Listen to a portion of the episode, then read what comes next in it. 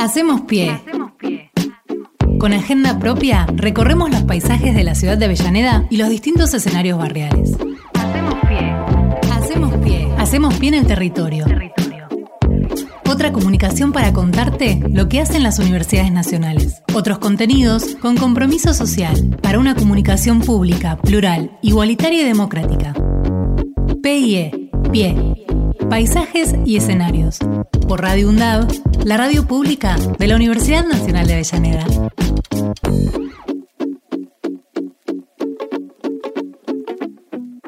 Se viene la Copa Fedaco de Karate, se va a hacer en nuestro territorio, se va a hacer en Avellaneda. Bien. ¿eh? Y para hablar de esto, qué mejor que hacerlo con el organizador del evento, Perfecto. con Javier Castillo, que es coordinador de la Selección Nacional Copa Tedaco. Javier Castillo, buenos días.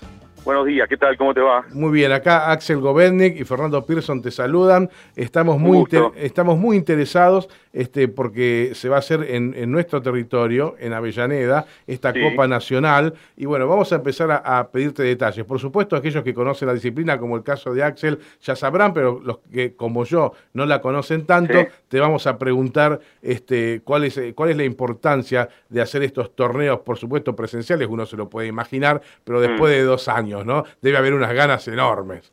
Y unas ganas enormes porque venimos trabajando ya del 2015, yo preparo la, la Copa Fedaco acá en, en Avellaneda, siempre nos prestaban el Estadio Gatica, Ujú. pero bueno, ahora están remodelaciones y nos quedamos sin un lugar físico y la gente de la municipalidad todavía no, no nos consiguió un espacio, así que bueno, tuvimos que recurrir a la UTN a ver si nos pueden dar este, una mano y un espacio con todo esto. Bueno, entonces este, estaría, estaría siendo sede la UTN de este, de este torneo. Mira, todavía no, te- no cerramos eh, aquí con la, con la gente de la administración, pero bueno, eh, tengo fe de que es una un posibilidad. Perfecto. Perfecto. Bueno, Javier, este, hablemos de, de la disciplina, hablemos de fechas, de inscripciones. Sí, las inscripciones están abiertas ya desde hace tres meses, cuatro meses. Ujú. Vienen delegaciones de todo el país. Eh, nosotros somos anfitriones en, en Avellaneda. Nosotros tenemos acá dos escuelas, una en Avenida Galicia, el Instituto Budocán, y otro en la calle Marconi, al 600, que es el Ino de Doyo. Son dos este, escuelas tradicionales de karate. Eh, en Budocán, en Avenida Galicia, estamos hace 51 años, Ujú. así que es una de las escuelas más antiguas. Y mm, nos tocó ser anfitriones esta vez, a veces hacen otras provincias. Y bueno, estamos esperando las inscripciones finales, ¿no? Bien. Javier, buen día. Mi nombre es Axel Govetnik. Eh, te quería consultar, eh, Sí. ¿qué, qué significa la Copa Fedaco? La Copa Fedaco es la Federación Argentina de Karate y Kobudo, Ujú. que nuclea a las federaciones abiertas y escuelas de diferentes estilos. Sí. Nosotros eh, somos alumnos de Kidokan Higate, que es una escuela tradicional de karate, Ajá. ¿sí? Eh, de Okinawa. Pero a la vez formamos parte de FEDACO, o sea, somos una escuela que está dentro de una federación y esta Bien. federación es FEDACO. Correcto. Eh, Y eh, ahí, bueno, ya vienen escuelas de todo el país, de otros estilos. Eh, Eso te iba a preguntar, digamos, está abierto a todo el país, digamos. En es, e- es en- abierto a todos los estilos de karate Ajá. tradicionales y de competencia eh, que hay en la Argentina. El, el karate eh, se puede eh, separar en dos partes, o en realidad vos me vas a decir que es todo uno, pero hay- una parte filosófica y hay otra parte que tiene que ver con, con la lucha, el deporte o el combate, no sé cómo decirlo. Con, Sí, con- en realidad siempre discutimos eso cuando dicen eh, qué deporte haces. En realidad Claro. nosotros practicamos un arte marcial. Claro. Exacto. Un arte Mm. marcial eh, en Japón es parte de su vida. Mm. De hecho, nunca quisieron que sea olímpico el karate, Ajá. porque lo ven como una filosofía de vida y no como un deporte donde Ah. se pueda lucrar. Bien. Lo que pasa que después de muchos años en Occidente, obviamente se le buscó la parte deportiva, los tiempos cambian y hay que adaptarse, entonces dentro de la escuela tradicional que somos, tenemos una parte que se dedica a la competencia, donde los chicos y los grandes pueden ir a torneos, Sí. este, tenemos muy buena presencia, hemos representado a Avellaneda en el Mundial de Escocia en el 2018, en Brasil en el 2019, Ujú. eh, o sea, tenemos buena presencia competitiva Sí. sin perder lo que es la base del karate tradicional. Bien. Eh, Javier, quería preguntarte esto eh, para explicarlo, digamos. eh, Mm. Yo lo practiqué hace, imagínate, hace más de cuatro décadas. Somos gente grande. Sí. Ah, bueno, más de cuatro de- Algo sabés. algo, algo. Pero me Algo, gustaría que explicaras un poco esto de las categorías de los Dan, digamos. ¿Qué sería el primer Dan, segundo Dan, tercer Dan? Bueno, nosotros eh, en- tenemos una graduación de cinturón blanco hasta cinturón negro, que son cinco cinturones, Ujú. Que la gente va dando exámenes dentro de cada escuela, ¿sí? cada escuela tiene su forma y sus métodos, y una vez que llegan a cinturón negro, nosotros, por ejemplo, en nuestra escuela, para pasar del primer Dan a segundo Dan, tenés que tener mínimo dos años de práctica, de segundo Dan a tercer Dan tenés que tener tres años y así, ¿no? entre Dan y Dan tenés que ir cumpliendo muchos años, o sea, que imagínate que aquel que es un sexto Dan seguramente tenga más de 50, 60 años de práctica, ah. eh, porque es una graduación bastante complicada, sobre todo en nuestra escuela muy tradicional. Eh, Javier, eh, yo en cambio no, no, no lo practiqué el deporte, o perdón, no practiqué el arte marcial, empiezo a corregirme, pero sí he llegado al karate a través de películas que han sido muy famosas, ¿eh?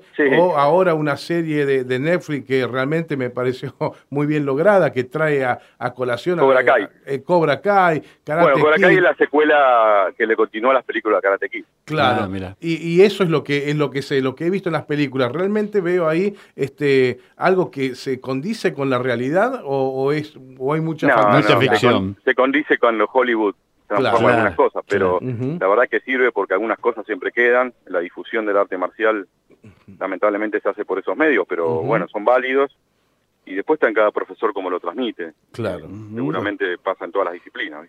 Eh, se habla mucho, se habla mucho de, la concentración, de la disciplina, del respeto, de eh, la no agresión. Eh, ¿Podríamos hablar un poco de la parte filosófica, Javi?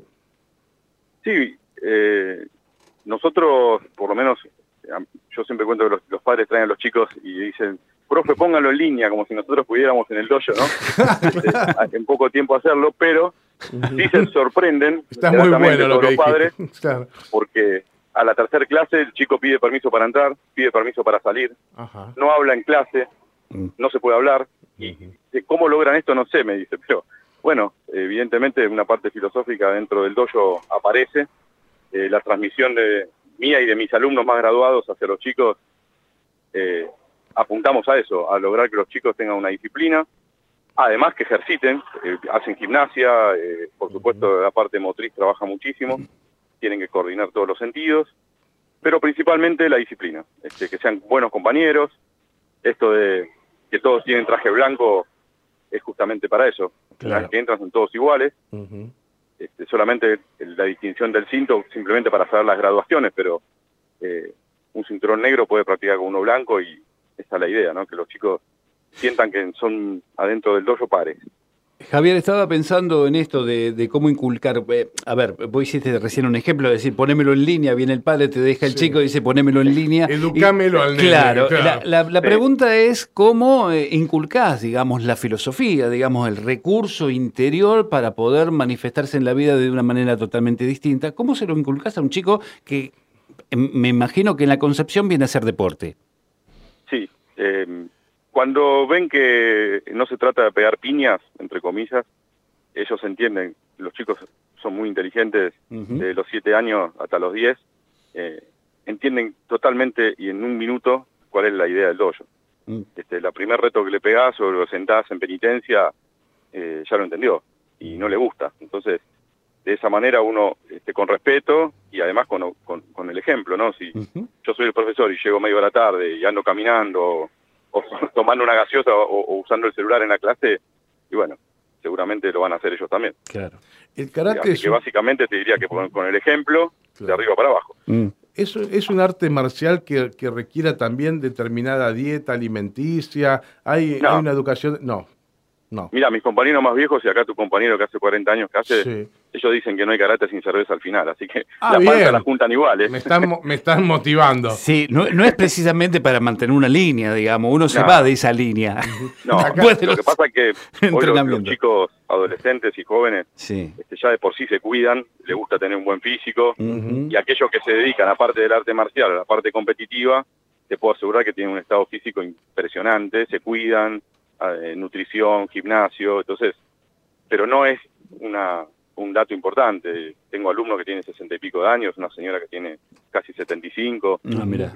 Todos practican, eh, cada uno a su nivel.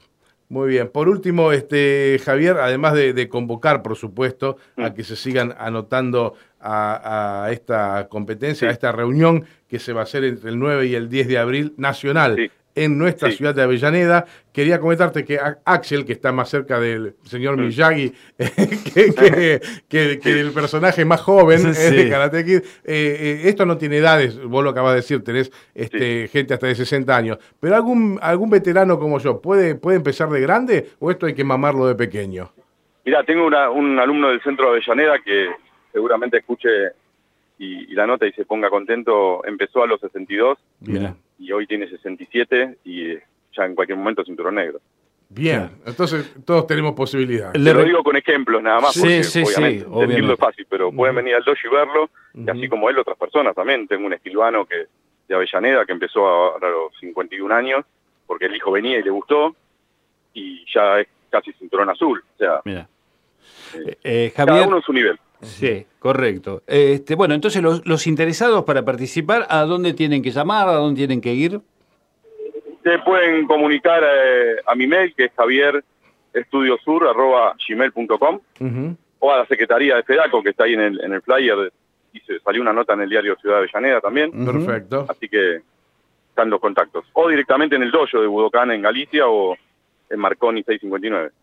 Javier Castillo, muchísimas gracias por tu tiempo. Ojalá en breve resuelvas lo de la sede. y Ojalá que, ustedes también que están ahí me den una mano con, la gente de la UTN y que podamos resolverlo. Vamos a intentarlo. Y después, de, después del 10 de abril, este, que tenemos la fe de que esto va a salir muy bien, te volvemos a contactar para que nos digas cómo anduvo todo. Dale, muchas gracias. Un abrazo. ¿eh? Adiós. Hacemos pie. Hacemos pie. Con agenda propia, recorremos los paisajes de la ciudad de Avellaneda y los distintos escenarios barriales. Hacemos pie. Hacemos pie. Hacemos pie en el territorio. Otra comunicación para contarte lo que hacen las universidades nacionales. Otros contenidos con compromiso social para una comunicación pública, plural, igualitaria y democrática. PIE. Pie. Paisajes y escenarios. Por Radio UNDAV, la radio pública de la Universidad Nacional de Avellaneda.